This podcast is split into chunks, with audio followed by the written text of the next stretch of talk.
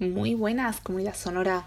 Eh, vamos a continuar con la entrevista a Isabel de FEM Los Arcos.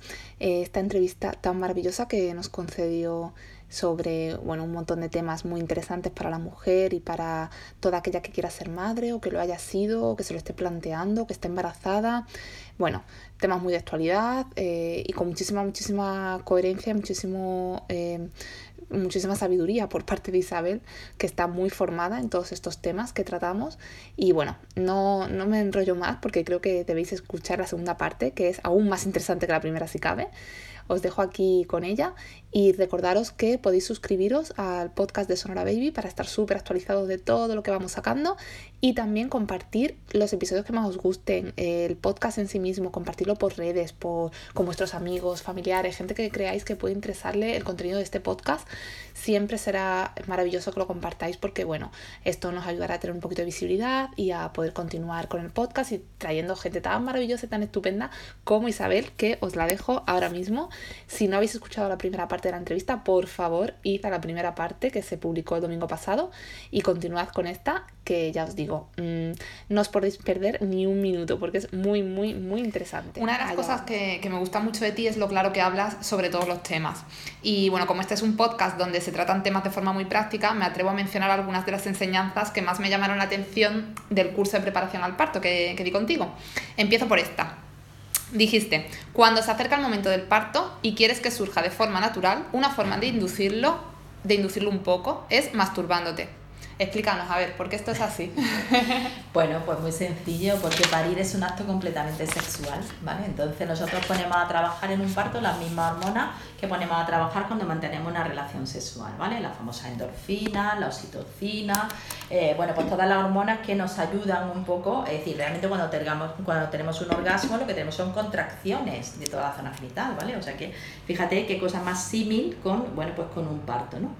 Entonces, eh, la oxitocina, que es el, gran motor un poco del, parto, se libera en cualquier situación emocionalmente eh, positiva, ¿vale? Por ejemplo, cualquier situación que, no, que nos... Eh, haga tener eh, placer, ¿vale? Pero no tiene que ser placer eh, a lo mejor sexual, puede ser placer, placer de cualquier tipo, es decir, una situación en la que yo estoy tranquila, estoy relajada, a lo mejor pues leer, pues dar un paseo, cualquier cosa que emocionalmente me haga estar tranquila, feliz, contenta y relajada, eso tiene mis niveles de oxitocina elevadas, mis niveles de endorfina elevadas, serotonina elevadas, todo eso son hormonas del bienestar, ¿vale?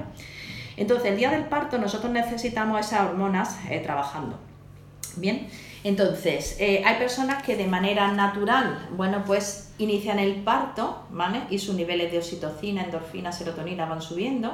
Y hay personas que eh, nos cuesta trabajo, o por ejemplo, hay personas que a lo mejor cuando llega, hombre, cuando se van haciendo las valoraciones un poco la, las consultas un poco en los ginecólogos y tal, a lo mejor llega un momento en el que a lo mejor ya por alguna situación, la que sea, se decide que ese parto se va a inducir, pues, pues no sé, pues porque ya ha pasado de fecha o porque es necesario, por lo que sea.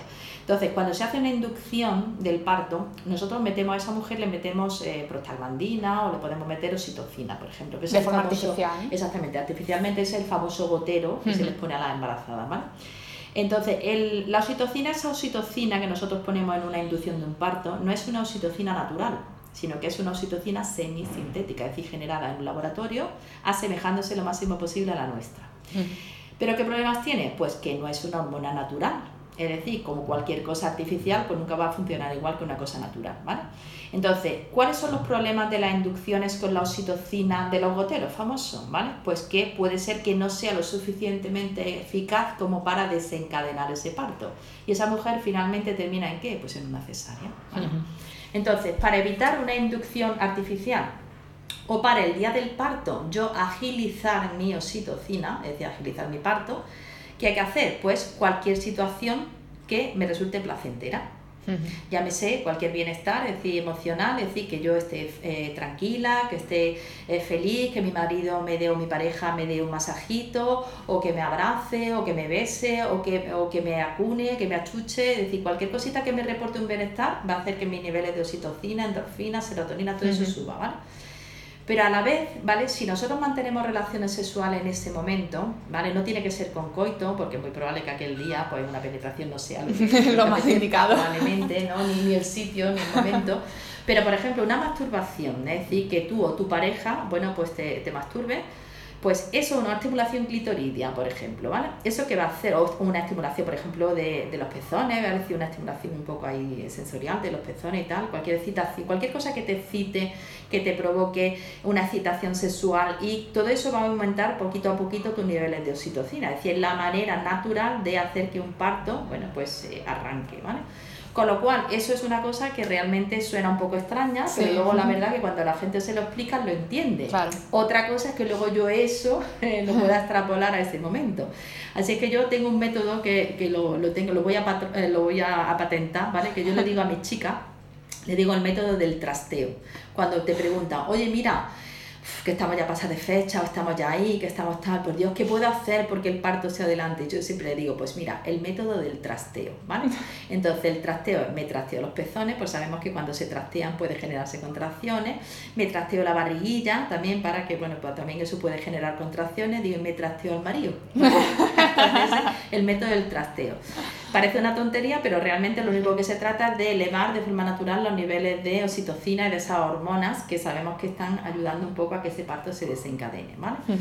Eh, lo único, quizás la intimidad, ¿vale? Que lo podamos hacer. Entonces, a lo mejor quizás en el hospital no podemos gozar de esa intimidad para hacer eso, obviamente, a pesar de que puede haber que no haya visita y tal, pero aún así hay personal que está entrando y saliendo. Pero oye, en el tiempo previo que estemos en casa, ¿vale? En un ambiente íntimo, tranquilo, relajado, en una bañera, con agua calentita, con musiquita, con tal. Oye, pues mira, ahí sí que puede ser un buen momento, ¿vale? Y te llevas el trabajo hecho de casa, entonces eso sí, ¿no? Pues mira, un buen truco para toda la que esté ya eh, a punto de cumplir, le estén mencionando ya que hay que inducirlo, pues antes de, de, una inducción artificial se pueden intentar estos métodos a ver si, si lo consiguen de forma natural. Y por lo menos yo digo, a lo mejor puede no funcionar, pero bueno, mientras bueno, ¿y el rato que te llevas? Eh, digo, por lo menos te lo pasas bien. y si te olvida un poquito lo que te dan. Bueno, otra de las afirmaciones que me llamó la atención es la siguiente. Dijiste, cuando el parto es vaginal, se transfieren al bebé una serie de bichitos buenos que le ayudarán a que su sistema inmune sea más fuerte. ¿Cómo ocurre esto y, cómo podemos, si no tenemos un parto natural, que, no, que, se transfieran estos bichitos buenos igualmente al bebé? Vale. Bueno, pues este es un tema eh, de caldentísima eh, actualidad y además es un tema que a mí me apasiona mucho porque además yo en los últimos años he dedicado mucho tiempo de estudio a este tema, ¿no? Eh, nosotros todos tenemos una, una, serie de bichitos colonizándonos, ¿vale? Entonces tenemos trillones, es decir, tenemos trillones de microorganismos colonizándonos, ¿vale? Eso es lo que llamamos, el conjunto de todos esos bichitos, es lo que llamamos la microbiota, ¿vale? o el microbioma, que es la cantidad de eh, bueno, microorganismos, sobre todo son bacterias, la mayoría, de la, el 80-90% de ellos son bacterias, pero luego hay también virus, pordozoos, decía, otra serie de microorganismos, ¿vale? Entonces, toda esa microbiota, todos esos bichos, todo ese trillón de bichos, fíjate si, fíjate qué cosa más curiosa, que somos más eh, bacterianos. Un segundo estaba en la ambulancia, ya. Sí, eh, tenemos más de un trillón de microorganismos colonizando nuestro organismo, ¿vale? Si cogiéramos a todos esos eh, organismos, microorganismos, y los pesásemos juntos, pesaría dos kilos. Madre mía. ¿Vale? Y si lo pusiéramos en filita uno tras de otro, darían tres veces la vuelta al mundo. Qué fuerte. Y más, aún te digo más cosas, si nosotros eh, eh, cogemos y hacemos un cómputo de la cantidad de genes eh, o material genético mm, bacteriano que hay en nuestro cuerpo y, y, humano, es decir, la cantidad de, bueno, pues de, DNA, vamos, de, de, genes bacterianos y genes humanos, somos más, más bacterianos que humanos, es decir, tenemos más genes eh, bacterianos que humanos, es decir, somos más bichos que otra cosa, ¿vale? Entonces, eso explica muchas cosas. Eso explica muchas cosas, eso explica muchas cosas, efectivamente. Entonces, bueno, nosotros esa microbiota, esa, esa cantidad de germencillos los tenemos, eh, bueno, pues por todo el, cuerpo, ¿no? Lo tenemos en la piel, hombre, la inmensa mayoría están en, la, en los intestinos, ¿vale? En el sistema digestivo, de hecho, eso sí, la gente sí lo sabe, la flora intestinal, eso sí nos suena a todos, ¿verdad? La flora intestinal no es solamente un conjunto de bichillos que están ahí en el colon o en los intestinos, no. La flora intestinal es un segundo cerebro, es decir, realmente el intestino es un cerebro, vamos, todo el sistema digestivo es un cerebro De hecho, un cerebro que está directamente conexionado con el cerebro principal, el de la cabeza, ¿vale? Y de hecho, actualmente incluso se eh, postula que puede ser que el cerebro principal no sea el de la cabeza, sino el cerebro intestinal. De hecho, cuando tenemos algún problema, cuando tenemos algún, no sé, algún, eh, algún susto o alguna, no sé, alguna cosa, oye, no nos duele el estómago, una situación de estrés, de nerviosismo nos duele el estómago, eh, cuando nos enamoramos nos sale la mariposilla en el estómago, ¿vale? Pues todo eso es el cerebro intestinal, ¿vale? Fíjate qué cosa más curiosa, ¿no? Bueno, y a lo que íbamos, un poquito que toda esta flora está diseminada por todo el cuerpo, ¿vale? Tenemos en la piel, tenemos en la boca, tenemos en los oídos, en todos los orificios, tenemos en las mamas, tenemos en la vagina.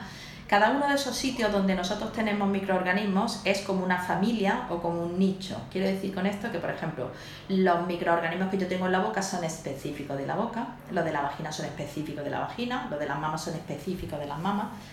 Mm, por cierto, las mamas, por ejemplo, hoy sabemos que las mastitis, una mastitis realmente es un desequilibrio de la cantidad de microorganismos y la, forma y la cantidad de microorganismos que tenemos dentro de la mama, es decir, una disbiosis, un desequilibrio de la flora específica de la mama. ¿Vale? Por eso mm. muchas veces se tratan con probióticos. Sí, yo lo he tratado con las tanzas. Exactamente, ¿vale? Hablaremos de los probióticos si quieres hablar después, ¿vale?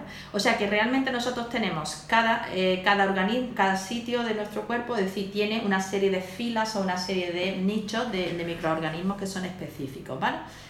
Y hoy sabemos que el bebé, cuando está dentro de la placenta, no está estéril. Antiguamente pensábamos que estaba estéril. Hoy sabemos que no, que hay paso de gérmenes de estos gérmenes, hay paso de gérmenes de microorganismos transplacentariamente, es decir, pasan al bebé a través de la placenta. Entonces ya tiene cierta colonización, pero bueno, todavía está como un poco estéril, ¿vale? Mientras que está ahí protegido con la bolsa de líquido amniótico. Entonces, cuando ese bebé nace. Y nace por el canal vaginal, ¿qué ocurre? Pues que en la vagina hay una serie de micro, microorganismos, sobre todo lactobacillus, eh, bifidobacterias, eh, bueno, alguna serie de microorganismos específicos de esa zona, que hoy sabemos que cuando el bebé nace por ahí, la primera contaminación que recibe el niño, es decir, la primera eh, tanda de microorganismos que recibe el niño para formar su propia microbiota, precisamente ha de ser la de la vagina. Por eso, es decir, no es, no es eh, singular que, eh, bueno, porque el niño nazca por ahí por una razón, pues que al nacer por ahí, esa colonización materna, ¿vale? De todos los gérmenes que tiene la madre en la vagina, van a hacer que ese niño se quede impregnado con esos gérmenes y pueda desarrollar correctamente su microbiota.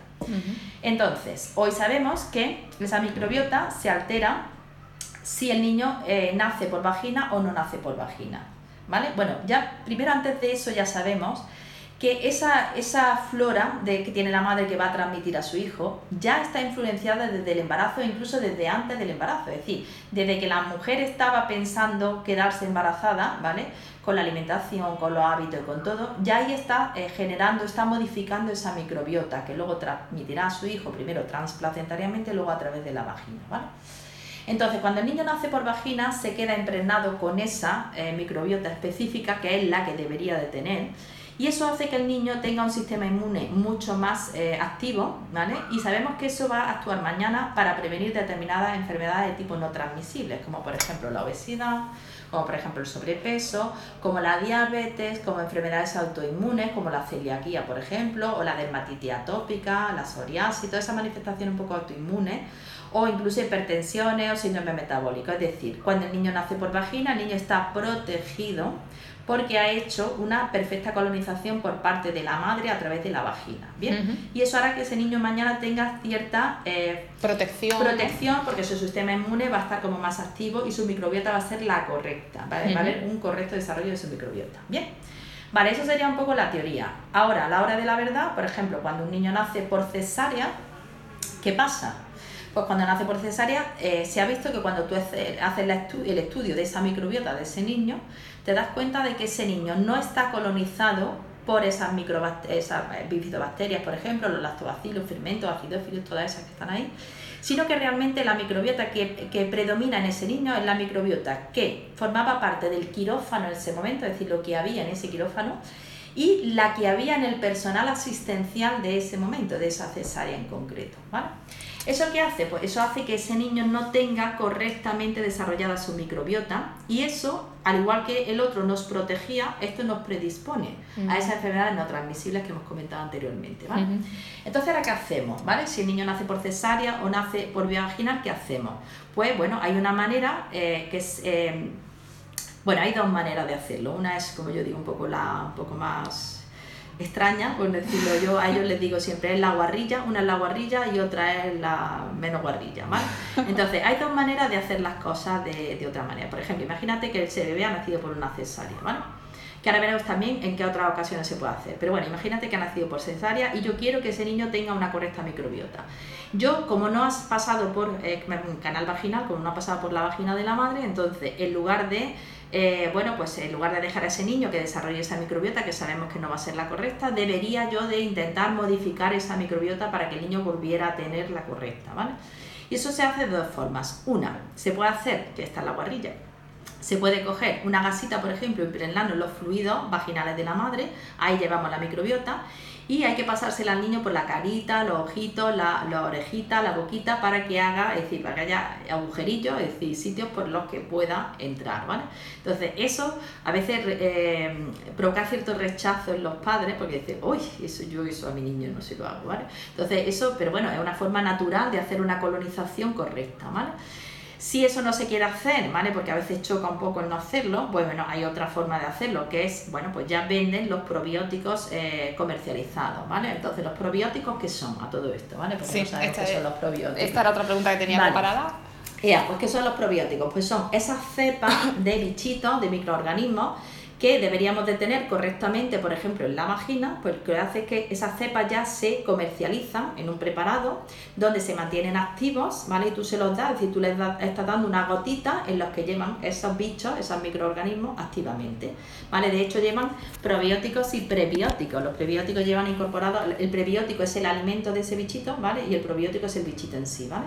Entonces, esos preparados vienen ya con probióticos, los bichos, y prebióticos, el alimento, para que puedan permanecer ahí activos ¿vale? Entonces, ¿qué hacemos? Bueno, pues le damos una gotita de esos probióticos al bebé durante un tiempecillo, un mes aproximadamente, para que lo que no ha sido colonizado vía vaginal sea colonizado vía oral, ¿vale? Y entonces al final lo que hacemos es reequilibrar esa microbiota del bebé, ¿vale? Entonces eso lo deberíamos de hacer siempre que el parto fuese vaginal o siempre que el bebé... O sea, siempre que el parto no fuese vaginal. Sí, efectivamente, sí, me, lo he dicho mal. ¿vale? Siempre que no fuese vaginal, siempre que fuese por cesárea. O bien siempre que o madre o hijo, o los dos, hayan recibido antibióticos en el parto. ¿Por qué? Porque, por ejemplo, no sé, imagínate esa mujer que tiene, eh, bueno, pues eh, la prueba esta famosa del bastoncillo, ¿vale? Para detectar el estreptococo beta galactiae. Hay mujeres que somos portadores de ese bichito dentro de la vagina, ¿vale? Para nosotros no es ningún problema, pero si el bebé pasa y lo arrastra, sí que le puede provocar infecciones. Para eso se detecta, durante ya la parte final del embarazo, se detecta con esa prueba si somos portadoras o no. En el caso de que seamos portadoras del estreptococo beta galactiae, lo que se hace es que se le da a la madre una profilaxia antibiótica en el parto, ¿vale? Entonces, cuando llega, se le pone un chutazo intravenoso de antibiótico, a la hora se le pone otro chutazo y a la hora, pues otro chutazo, ¿vale? Entonces, eso lo que hace es elevar los niveles de antibióticos en la madre en sangre materna que como nosotros compartimos la sangre con el bebé, al final lo que estamos haciendo es pasarle los antibióticos al bebé. Como él no tiene un sistema inmune todavía capacitado para defenderse de esa eh, pequeña agresión, eh, bueno, pues lo que hace es darle las herramientas exógenas, externas, es decir, artificialmente le está dando antibióticos en sangre para que puedan paliar un poco esa posible infección por el estreptococo, ¿vale? Entonces, a esas madres que reciben el antibiótico, el niño también recibe el antibiótico, ¿vale? ¿Y el antibiótico qué hace? Pues te mata el estreptococo, beta galactia, es decir, te mata lo malo, ¿Y todos los demás? Pero que te mata también todo lo bueno, ¿vale? Con lo cual, ¿qué pasa? Pues que al final eh, el niño eh, igualmente se queda con una microbiota desequilibrada, pero porque le hemos metido antibióticos, ¿vale? Entonces a lo que vamos es, si en algún momento cualquiera de nosotros, por ejemplo, incluso nuestro hijo, no ya relacionado con el parto, ¿no? Mi bebé, pues, pues mi niño tiene 3, 4 años y resulta que pasa un proceso bacteriano y al final pues le meten antibióticos, ¿vale? Después de esos antibióticos deberíamos de darle los probióticos. ¿Por qué? Porque el antibiótico se lo ha machacado todo, ¿vale? Entonces le damos los probióticos para reequilibrar, ¿vale? Eh, una madre que ha, ha tenido, pues eso en el parto, alguna administración de antibióticos y tal, pues también para la madre y para el niño, no solo para el niño, sino también para la madre, porque igual arrastra lo bueno que lo malo en la madre, ¿vale? O sea que los probióticos que son, pues gérmenes que tú ya tienes comercializados, que los das en momentos determinados cuando necesitas reequilibrar esa microbiota o esa flora intestinal o esa, eh, lo que sea, lo que hemos comentado antes de la mastitis. Cuando hay mastitis, ¿qué hacemos? Pues se dan probióticos específicos, es decir, cepas específicas de eh, ese pecho, de lo que tiene ese pecho, para reequilibrar la, eh, el desequilibrio de esa flora, que es lo que ha provocado esa mastitis. O sea que cada vez es más, por ejemplo, mira, ahora últimamente está eh, muy en boga y además es algo que está de muy, muy, muy creciente actividad y con muchísima evidencia, pues sabemos que la obesidad está muy relacionada con un desequilibrio de la microbiota, de la ah. flora intestinal.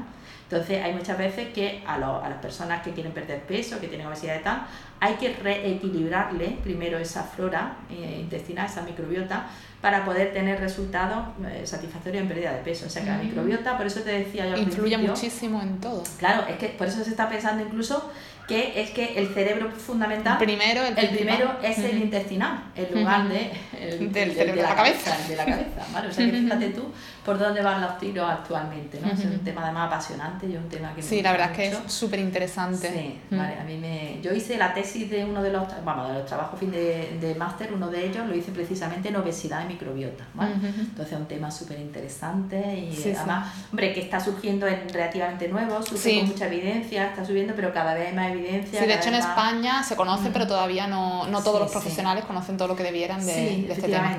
Partimos de la base de que, por ejemplo, hay muchos hay muchos profesionales que todavía después de una tanda de antibióticos no no, exacto, muchísimo. ¿vale? Entonces eso ya mm. deberíamos de hacerlo, ¿no? Lo que pasa es que sí es verdad que no vale cualquier probiótico. Ahora te, quería yo preguntar una cosa, antes que se me olvide. Eh, por ejemplo, eh, yo tuve parto vaginal sin antibióticos ni nada con mis mellizas y, y la, bueno, la pediatra que, que las atendió después mm, les prescribió eh, un probiótico que además era uno que tú me habías, me habías recomendado, con vitamina D incluida. Sí. Eh, en, vez de, en lugar de la vitamina D, Sí, lo, que me, lo que me incluso aún habiendo tenido un de esos, por ejemplo, seguramente sería, ¿no? Mm, bueno, no sé. yo, yo, tuve parto vaginal natural sin antibióticos ni nada y aún así me llamó la atención que me recomendó que usara la vitamina D mezclada con el probiótico. Claro, porque el probiótico ese que lleva la vitamina D, imagino que es el que yo estoy pensando, ¿vale? Entonces lleva es el Reuteri, el que le ayuda un poquito a mejorar un poco también el tema de los gasesillos, los estreñimientos, todo el tema digestivo, ¿vale?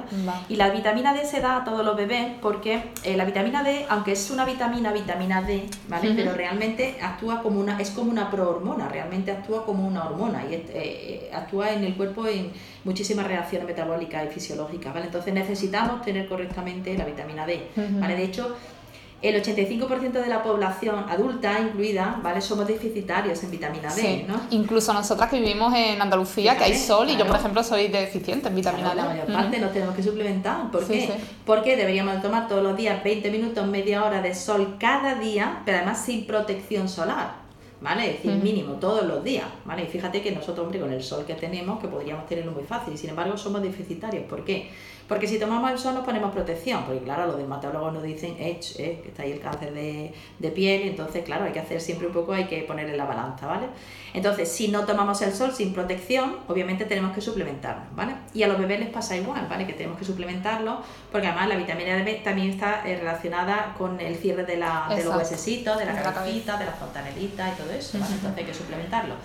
Y ya hay preparados que vienen con los probióticos incluidos, por ejemplo, seguramente el, el Reuteri, que suele ser el que suele estar asociado.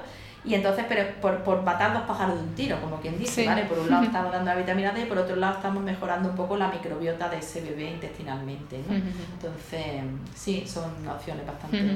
Ya han salido, han salido más probióticos, porque eso era de los primeros que salieron, pero ya actualmente han salido algunos otros probióticos más... Eh, con mucho más, eh, más cepa, mucho más, decir, mejor, ¿vale? Que, bueno, pues tampoco es cuestión de decir aquí nombres, ¿no? Pero sí que es verdad que han salido algunos bastante, decir, generaciones de probióticos bastante más interesantes. Genial.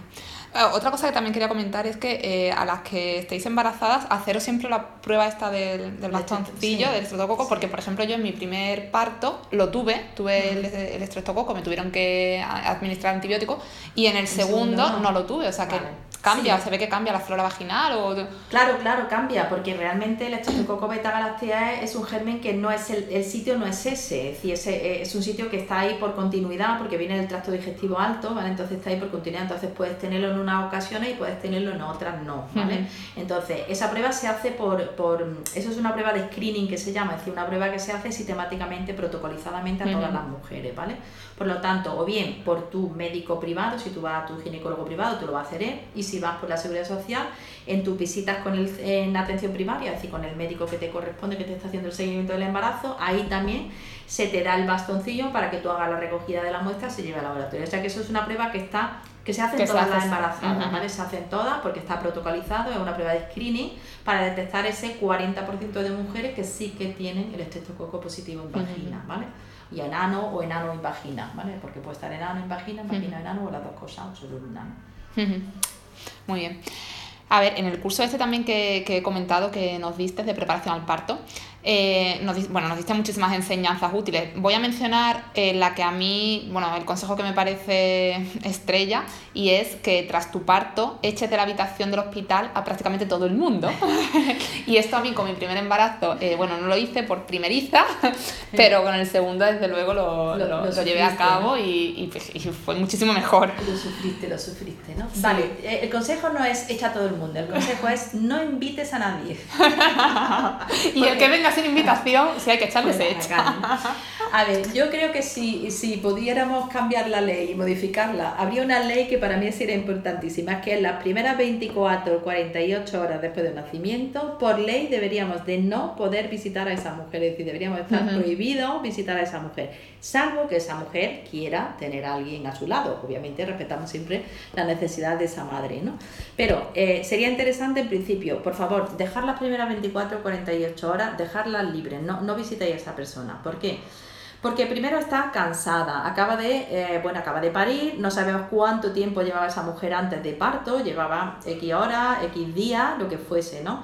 Eh, el parto en sí mismo es una situación, oye, eh, no solo estresante, sino además una, una situación físicamente, es decir, que te pone muy a prueba, ¿vale? Esa mujer está cansada después de ese parto, después de las X horas que lleva a lo mejor de, de de parto y ahora llega a una habitación, bueno, llenísima de gente. Perdona, y no solo físicamente, sino que esa mujer psicológicamente le ha cambiado la vida, o sea, y hormonalmente y claro, todo. Claro, tú tienes que cambiar el chip, eh, era, bueno, a lo mejor si ya tienes más hijos, no, pero si eres una primeriza, por ejemplo, oye, tú eh, has pasado de ser mujer en, una, en unas horas y ahora eres una madre, tú tienes que procesar toda esa información, tienes que asimilar todos esos conceptos, ¿no? Hoy sabemos también que cuando esa madre, es decir, eh, pare a su hijo, en las dos primeras horas, ¿vale? Es lo que llamamos el periodo sensitivo en el bebé.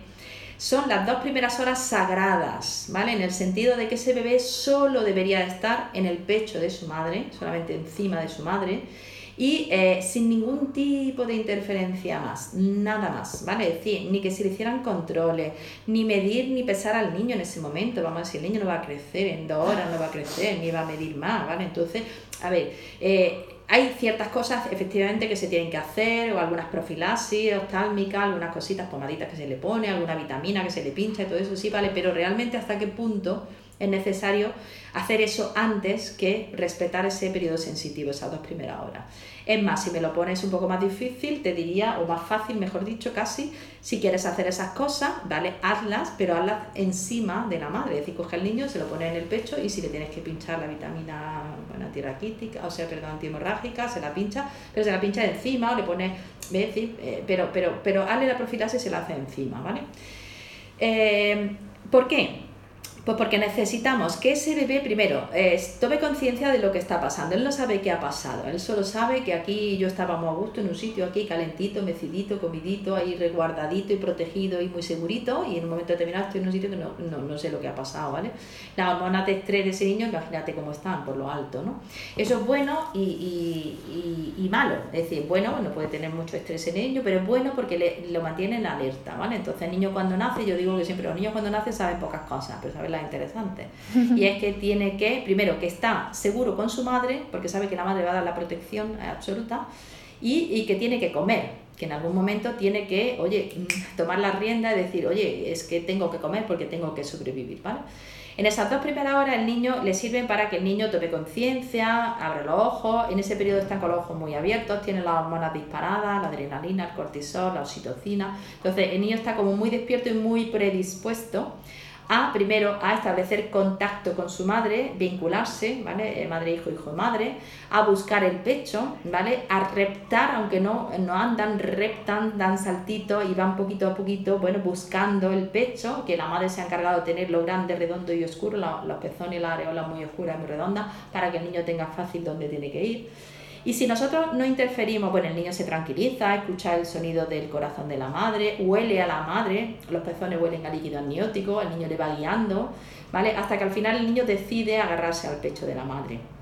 Cuando el niño hace ese agarre espontáneo que se llama al pecho de la madre, Sabemos primero que lo primero que entra en la boca crea impronta. Si entra en la boca del, en la boca del niño, entra el pecho de la madre, el niño tendrá predisposición por el pecho de la madre. Sin embargo, si le damos un biberón, tendrá un predisposición chupete, un chupete por un chupete por un biberón, ¿vale?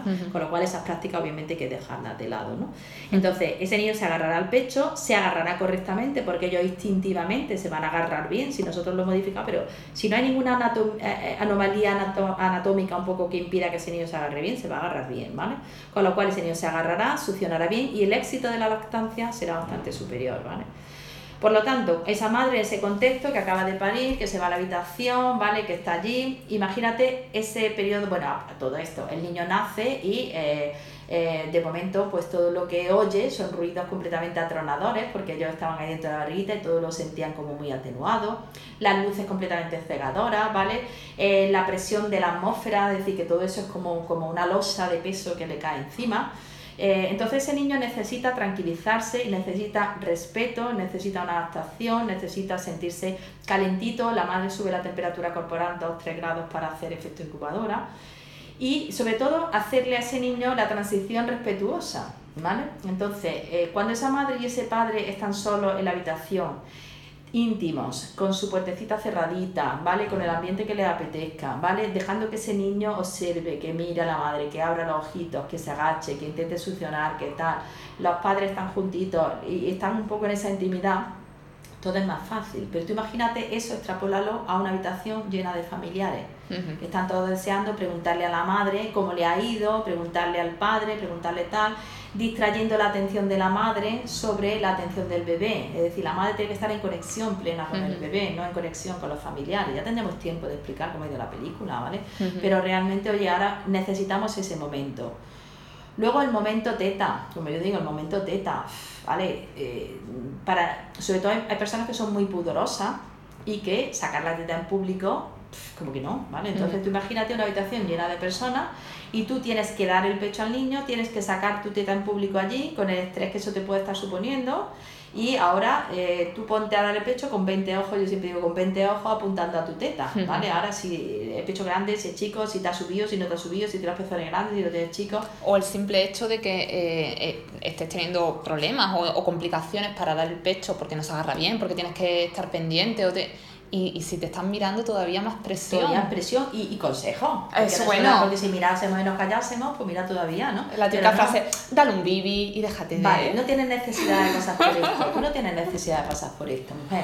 Si luego los niños se crían muy bien también conmigo. Mira el mío, cómo ha salido, mira no sé quién, mira. Fíjate, ¿vale? Entonces ese tipo sí, de sí. cosas no ayudan realmente, ¿vale? Uh -huh. Por eso yo creo que al principio eh, deberíamos de intentar dejar a esa familia tranquila, ¿vale? Es decir, eh, hombre, no le vamos a quitar la buena voluntad a la familia que viene para conocer al bebé y tal. Entonces, pero por lo menos, mira, eh, yo digo, hombre, lo ha llegado, es decir, vale, los abuelos, los hermanos, pues bueno, eso no lo vamos a quitar de en medio, ¿no?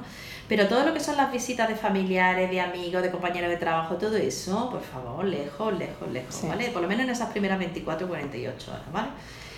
Y cuando esos padres ya quieran, bueno, pues ya que organicen como quieran un poco la, la presentación del bebé. Sí. ¿no?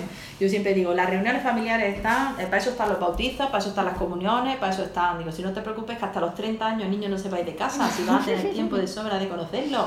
Sí, pero muchas veces parece que quieren ser los primeros, ¿no? Los primeros en sí. verlo, los primeros en sacarle una foto, los primeros en...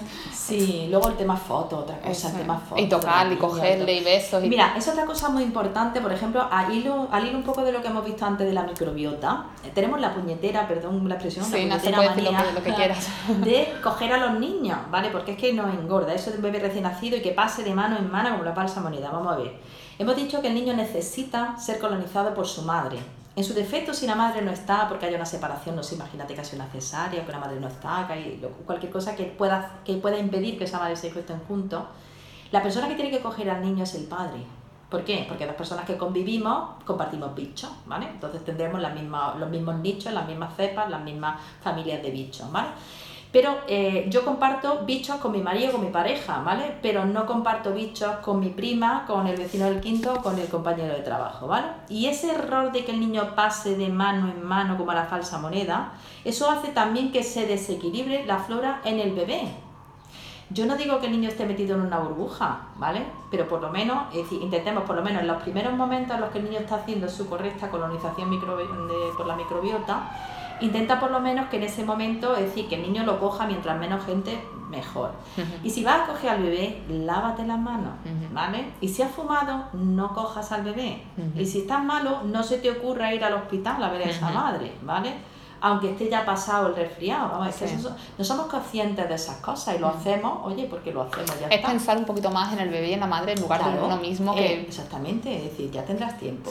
Tú le pones tu WhatsApp, le dices, cariño, me he enterado que ha ido todo muy bien, enhorabuena, felicidades, cualquier cosa que necesito, que necesites, aquí estoy. Y cuando estés preparada, voy a conocer a tu bebé. No, llamo primero Llamo primero y luego iré, ¿vale? Porque es otra cosa que no hacemos. Llama. Tú no te puedes presentar en casa de una mujer ah, recién parida sin avisar. Tú mm. tienes que avisar. Oye, que voy para allá.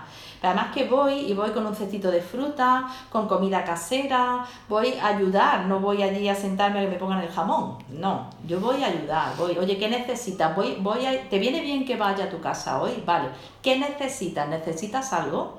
Presupongo que va a necesitar fruta seguro, verduras seguro, cositas así saludables, ¿vale? Un cocido que te has hecho tu cocidito, pues le llevas tu tapa de cocidito, ¿vale? Vamos a ayudar. Y cuando llegue, bueno, ¿cómo estás? Bien, tal, la visita rapidita, como yo digo, fuera, y, y si, oye, necesitas algo, tienes plancha, eh, tienes que poner lavavajillas, tienes que te poner una lavadora, necesitas algo, saco a los otros niños a dar un paseíto, ¿vale? Sí. Sí, sí, sí. Qué poquita gente hace eso, ¿eh? No, no, nadie. no quería decir nadie porque supongo que a lo mejor alguien hay, pero yo no conozco Bueno, yo, mira, yo aluciné porque yo, bueno, tengo una muy buenísima amiga mía que es casi una hermana mía que, que es alemana, ¿no? Entonces ella vive en Bremen, ¿no?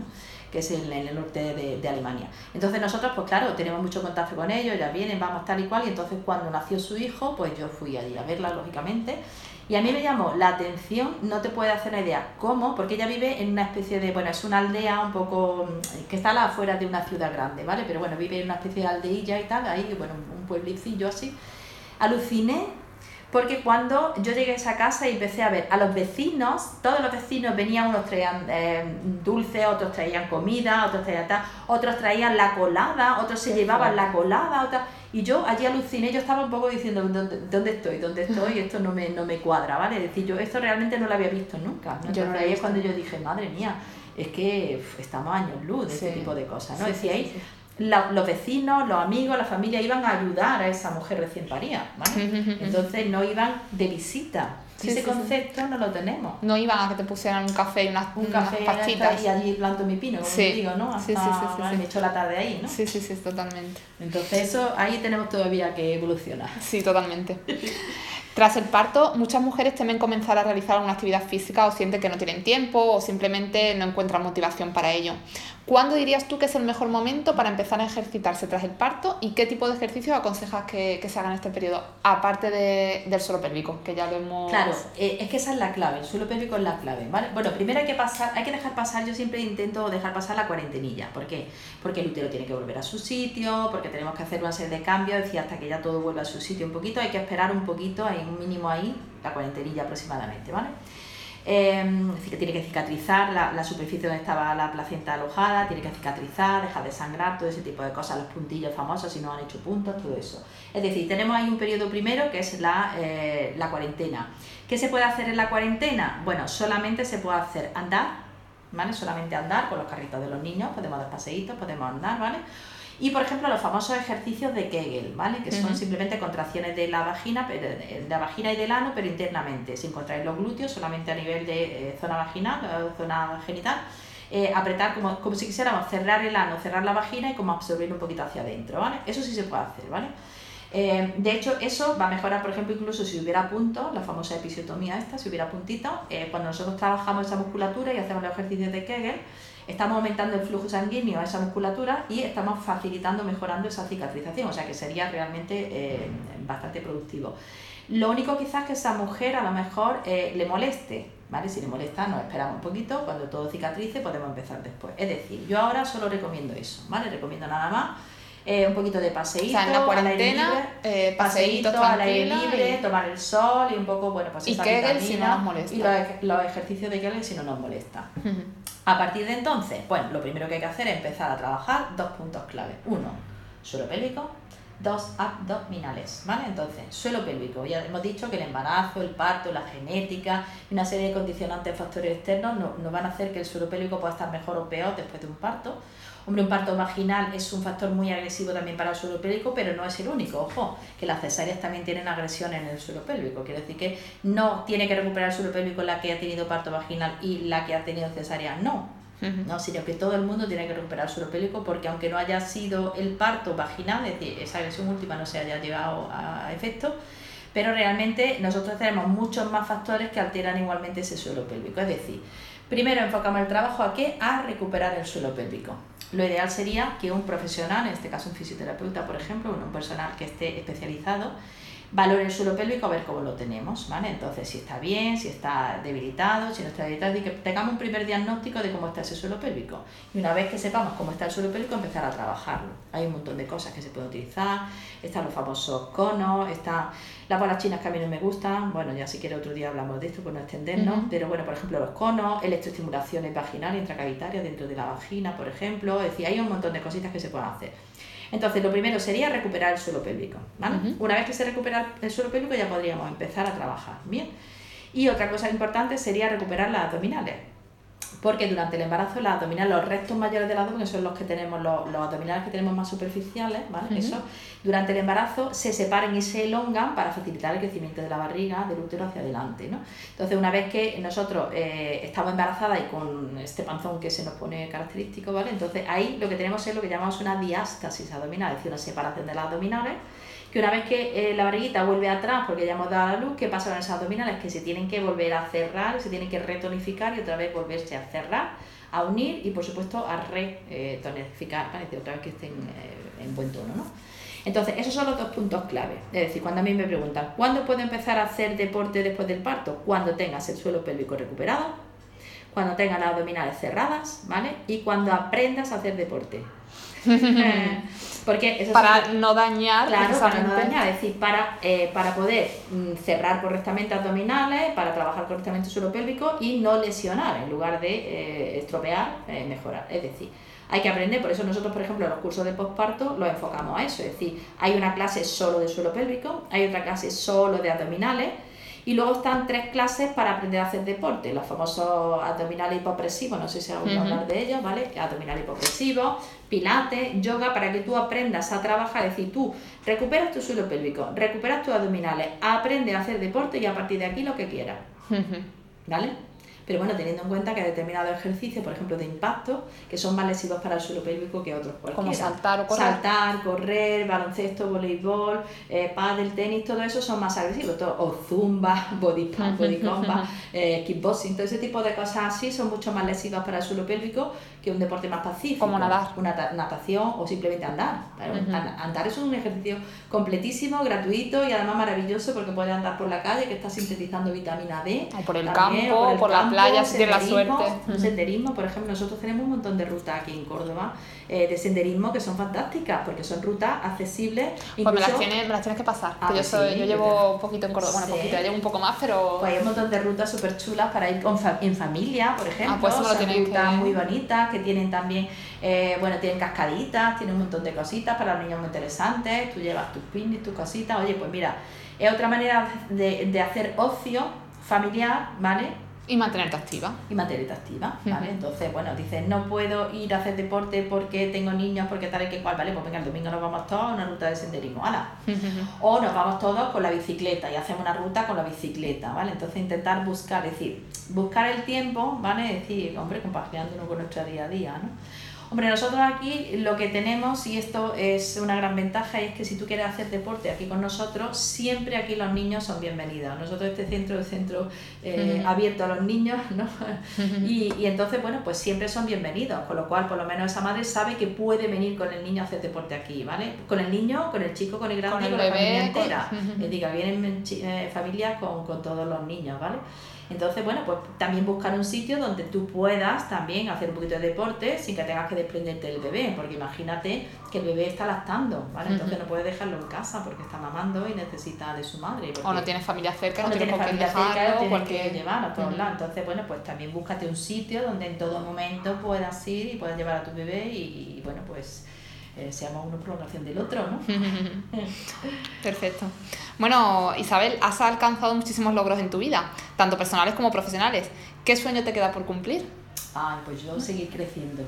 ¿Creciendo de qué? ¿De altura? No, no, no eso creo que va a ser eso creo que no. Yo creo que seguir creciendo, yo creo que los sueños siempre están ahí, seguir creciendo, eh, seguir creciendo personal, profesionalmente, seguir eh, bueno, consiguiendo retos, los que te propongan en ese momento. La vida, bueno, pues eh, afortunadamente eh, no, no, sabemos cómo se va a desarrollar, es una cosa que nos va dando sorpresitas diariamente. Bueno, pues ya está, seguir teniendo ilusiones, seguir teniendo proyectos, seguir teniendo cositas. Seguir formándote, ¿no? Porque veo que siempre estás... Sí, sí, sí, yo me gusta, me gusta. A la vanguardia de todo. Sí. Intentar estar al día, pero no solamente porque, bueno, porque profesionalmente, lógicamente lo necesitas, sino por satisfacción personal también, ¿vale? Entonces, pues los sueños serían eso, ir cumpliendo, ir creciendo personal, profesionalmente, seguir desarrollándote, hacer cosas, es decir, eh, hacer cosas que te satisfagan, ¿vale? Es decir, eh, solo vivimos una vida y esta yo creo que debemos de, debemos de intentar ser lo más felices posible, ¿vale? Entonces intentar compaginarlo todo con la felicidad, ¿vale? Pero la felicidad, la felicidad no como aquello que está allí, que estoy, bueno, que en algún día alcanzaré, sino la felicidad, la felicidad es las cosas simples, es decir... Vivir allá, ¿no? Vivir en el día a día. En, el día a día, en, en, cualquier cosa, en un café, en un abrazo, en esta, en esta entrevista, en una... Cualquier cosita, cualquier cosita que te... Bueno, la felicidad es aquello que se nos va mientras que la buscamos. sí. Filosóficamente dicho. Sí, sí, pero es cierto, sí. Eh, hay que disfrutar del camino, ¿no? Claro, como, como tenemos una vida. Es que la felicidad no está al final del camino, está en cada paso que yo doy en ese camino, en esta flor, en esta piedra, en este río, en esta... En este momento con tu hijo, este momento con tu pareja. Ahí está. Y, y la vida yo, la vida es un libro que tú, a ti te dan, cuando tú naces, tú te dan un libro en blanco y tú cada página la tienes que rellenar, ¿vale? Entonces, bueno, pues rellenarla con emociones positivas, con felicidad, con cosas así. cosas simples, cosas simples. ¿Y cómo te ves en 10 años? Ay, pues mira, no sé si la pregunta es cómo me veo o cómo me quiero ver. bueno, intenta juntarlo, a ver, ¿cómo... A ver, si es como me quiero ver, pues a lo mejor ya me gustaría verme trabajando un poco menos, jubilar, bueno, no sé si jubilar. Con lo activa que tú eres. No, yo no, no, creo que fuese capaz de jubilarme de aquí a 10 años, no creo, ¿vale? Porque yo creo que se acabaría conmigo. Pero sí, por lo menos quizás descargarte un poquito más y tener un poquito más de tiempo libre para ti, ¿vale? Eso es lo único que yo he hecho en falta yo tengo poco tiempo para mí, ¿vale? Entonces, ahora mismo no lo necesito, bueno, sí lo necesito, porque todo el mundo lo necesita, ¿no? Pero sí que a lo mejor tener un poquito más de tiempo para uno de mis grandes pasiones, y a mí me gusta mucho viajar, ¿vale? Yo soy viajera incansable y siempre que puedo me largo. Pero... Eh, pero actualmente, por las circunstancias y todo, bueno, pues a lo mejor no, pues, pues no sé, yo me gustaría verme dentro de, mi de 10 años pues viajando y, conociendo culturas diferentes y todo eso, esa es mi gran pasión, ¿vale? Entonces me gustaría. O sea, tener esa, esa libertad eh, de, de tiempo y financiera y todo para, para, poder dedicarte claro, claro. Yo siempre digo, si a mí me tocase la lotería y me tocase ahí importante, yo me iría a, a, recorrer el mundo, todo ¿no? el mundo, ¿vale? ¿Cómo me veo? Pues me veo igual. me veo trabajando mucho, los autónomos desgraciadamente es lo que tenemos, que tenemos que trabajar mucho, ¿vale? Cada vez trabajamos más y ganamos menos, que todo se ha dicho. Pero bueno, me veo igual, me veo trabajando, me veo en el mismo sitio, quizá a lo mejor no con la misma actividad, porque bueno, todo esto es algo cambiante, entonces lo que estoy haciendo ahora, a lo mejor mañana hago otra cosa diferente, pero bueno. O quizás todas las formaciones que estás teniendo ahora, eh, surge luego que, que, que, a lo mejor que te especializas en algo. Sí. derrotero, efectivamente, en continua evolución. Yo me, me, considero una persona cambiante evolutivamente, bueno, pues eso, creciendo evolutivamente y, y, cambiando, ¿no? Las necesidades cambian bueno, los requerimientos cambian, pues nos vamos adaptando, ¿vale? Entonces, Así es que, pues no sé, pero seguramente me veré igual que ahora trabajando. Espero que siga siendo en, lo que me gusta, que eso sí. Yo, eso sí que te digo una cosa, me considero eh, una privilegiada por haber trabajado toda mi vida en aquello que me apasiona, ¿vale? Y eso yo creo que es lo más importante, que tú... Eh, y de hecho yo creo que por eso llevamos aquí 22 años, ¿no? Porque realmente es un trabajo que cada día te ilusiona, es decir, que tú vengas a tu trabajo cada día con la misma ilusión que hace 22 años, ¿vale? Que te, que te ilusione, que te siga llenando, que te siga aportando en todos los aspectos. Entonces, la verdad que pues, eso, es, eso, una suerte. eso es un sueño cumplido, eso es un sueño cumplido, ¿vale? Entonces, pues yo creo que, bueno, pues espero verme de la misma manera, es decir, siguiendo trabajando, siguiendo al pie del cañón, pero con esa satisfacción personal y profesional diaria, ¿no? También, ¿no? Así que así es como me gustaría verme. seguro que sí, seguro que lo consigue. Bueno, Isabel, ¿quieres añadir algo? ¿Algo que quieras aconsejar, transmitir a las mamis, a los papis que nos escuchan? Bueno, que te haya quedado por sí, yo que sean ellos mismos. Si es que muchas veces es mucho más sencillo de lo que, de lo que nos planteamos, ¿vale?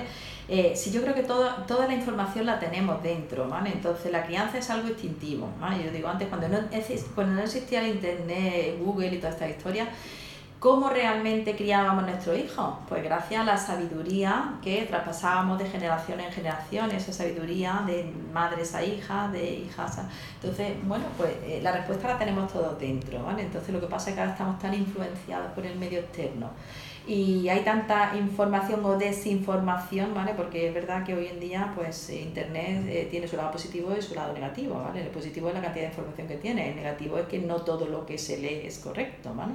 O está actualizado. Entonces, bueno, pues simplemente que se escuchen ellos solos, que, que, bueno, que atiendan a sus propias necesidades como padres, como madres, como familia, y que si tienen dudas, tiren de profesionales. Exacto. Pero yo siempre. No de la tía, de la. Ahí está, que siempre pregunten en la ventanilla correcta. Yo siempre digo, oye, preguntad todo lo que necesitéis, pero por favor, en la ventanilla correcta. Sí. Si tiene un problema en la estancia, vete a un asesor de la estancia. Si tiene un problema de tu hijo, pues vete a un pediatra, ¿vale? Si tiene a cualquier profesional, pero que cubra las necesidades concretas de, de esa familia, ¿vale? No le pregunte a tu tía, porque a lo mejor tu tía la película le fue de aquella manera, ¿vale? Pero a ti no te va igual, ¿vale? O a tu prima, o a, tu amiga, o compañera de trabajo. Entonces, busca ayuda profesional profesional actualizada, y todo hay que decirlo, porque también hay determinados campos en los que a lo mejor los profesionales, y esto son piedras contra nuestro bueno, pues, eh, tejado, pero en principio hay muchos profesionales, pero esto como en cualquier profesión, ¿vale? Que no están actualizados, ¿vale? Pero eh, lo mismo en medicina que en cualquier otra profesión. Yo digo muchas veces que si un abogado no se, no se actualiza en, leyes, por ejemplo, pues tampoco va a ser un gran profesional, ¿no? Probablemente, ¿no? Los médicos igual, si no estamos actualizados en nuestro campo y en, en todos los avances de la medicina que son, pues imagínate cómo son bárbaro y además a paso agigantado, ¿no? Pues eres un mal, serás un mal profesional toda tu vida si no te actualizas, ¿no? Entonces buscar profesionales actualizados que te puedan dar también un poco, pues, sí. porque para eso está, ¿no? La información, ¿no? Para... Sí, sí, sí. Y tenemos a nuestro alcance muchísimos profesionales que simplemente hay que saber eh, encontrarlos y preguntar sin miedo. Sí, ya está. bueno, pues... también hay que, hay que empoderar a los padres también. Otra cosa importante es empoderar a los padres y a las madres para que sepan discriminar donde hay un profesional actualizado y donde no. ¿vale? Porque si tú, por ejemplo, en, cuestiones de lactancia, por ejemplo, que sabes tú que la lactancia tiene tantos falsos mitos, tantas cosas y además aquí sí que hay desinformación, ¿vale?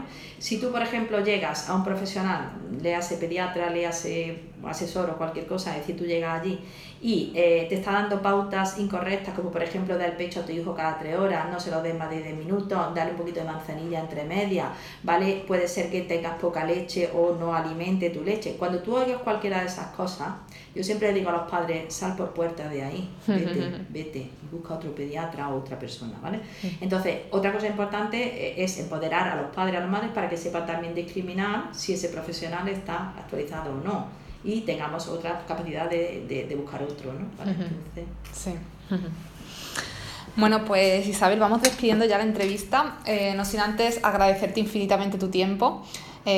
todo, todo, el conocimiento que nos has transmitido aquí eh, compactado en una hora y media de entrevista. Eh, bueno, tanto además conocimiento necesario que deberíamos, como he dicho al principio de la introducción, toda mujer deberíamos tener estos conocimientos.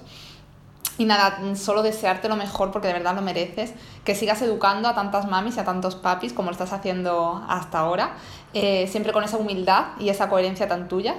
y, eh, que no puedo dejar de decirte gracias, porque no deja de ser un tiempo que sé que te he robado, que nos ha costado cuadrar agendas, pero bueno, eh, ha merecido la pena mm, por mil. Bueno, pues gracias a ti, porque bueno, efectivamente, bueno, pues estas cosas son necesarias, además yo encantada de poder ayudarte y ayudarnos mutuamente, ¿no? Tú también tienes un proyecto maravilloso ahora que estás ahí haciendo crecer, con lo cual pues yo si puedo aportar mi granito de arena y bueno, pues que nos podamos ayudar mutuamente, pues fenomenal, ¿vale?